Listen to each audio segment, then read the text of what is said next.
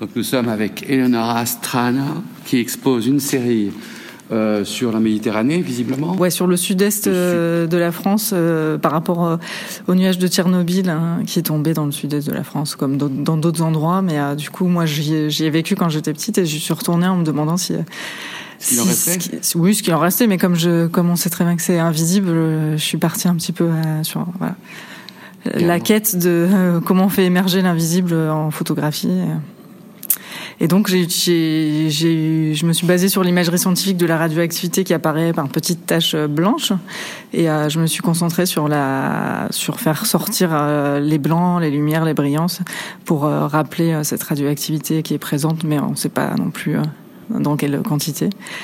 Et voilà, donc c'est un peu une fiction au milieu du documentaire, parce que je mélange des images prises sur le vif et des choses plus contrôlées.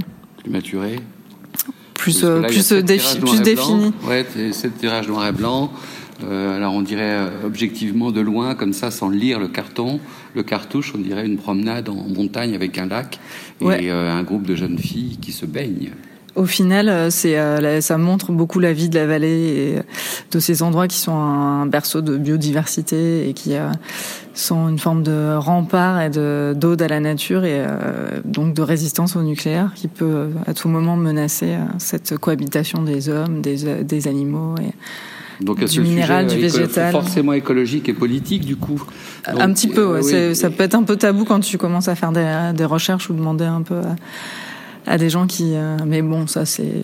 Non, mais c'est intéressant. C'est plus politique dans la mesure où on pourra jamais savoir. Euh, ouais, c'est euh, peut-être aussi le pourquoi de, de, de, la raison profonde de ce travail. C'est-à-dire, est-ce que tu, est-ce qu'on va chercher une explication vraiment rationnelle et est-ce qu'on fouille dans, dans, le discours ambiant pour extraire des éléments de vérité ou est-ce que mm.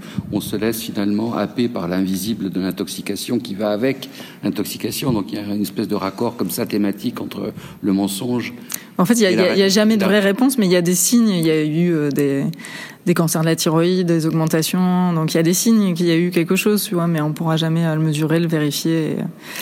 Et, donc, euh, moi, je suis convaincue intimement qu'il y a eu des retombées et des conséquences. Donc forcément, c'est comme si je passais une couche de peinture sur les images pour rappeler la présence de la radioactivité qui est toujours qui est toujours présente à ton avis? On, fait euh, oui, sans doute. Bah, la radioactivité, ça dure euh, des centaines d'années, donc euh, c'est potentiellement toujours présent, mais ça surtout eu des conséquences pour les gens qui étaient là-bas à ce moment-là, je pense aussi.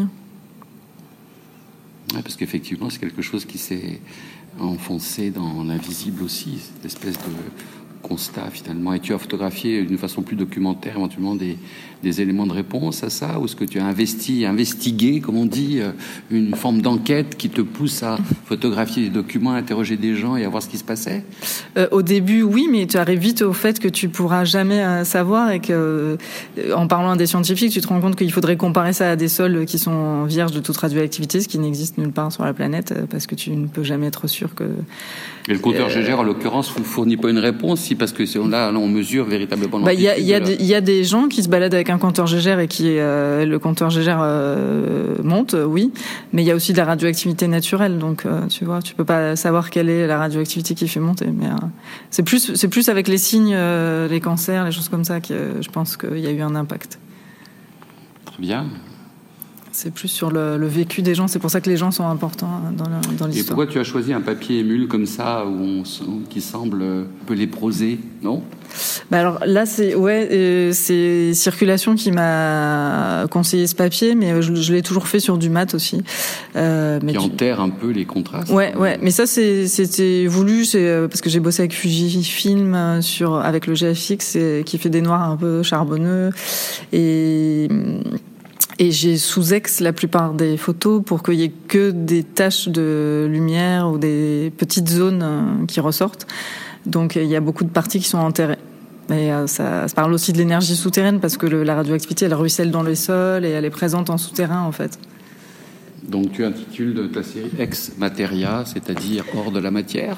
Non, alors c'était par rapport à Ex Nihilo, tu sais, qui se crée de, du néant, du rien. Et eh ben, le nucléaire, c'est à partir de l'atome, c'est à partir de l'énergie, c'est à partir du tout, de la matière. Donc euh, c'était pour, par référence à pour la référence avec l'énergie euh, nucléaire.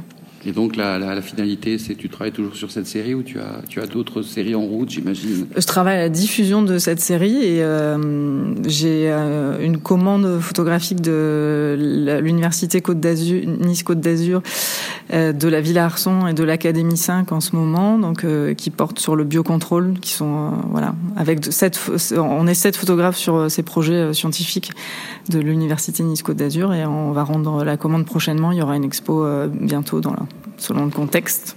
Bon. Voilà. Donc tout va bien, parfait. Oui, merci, tout va bien, merci. Eleonora.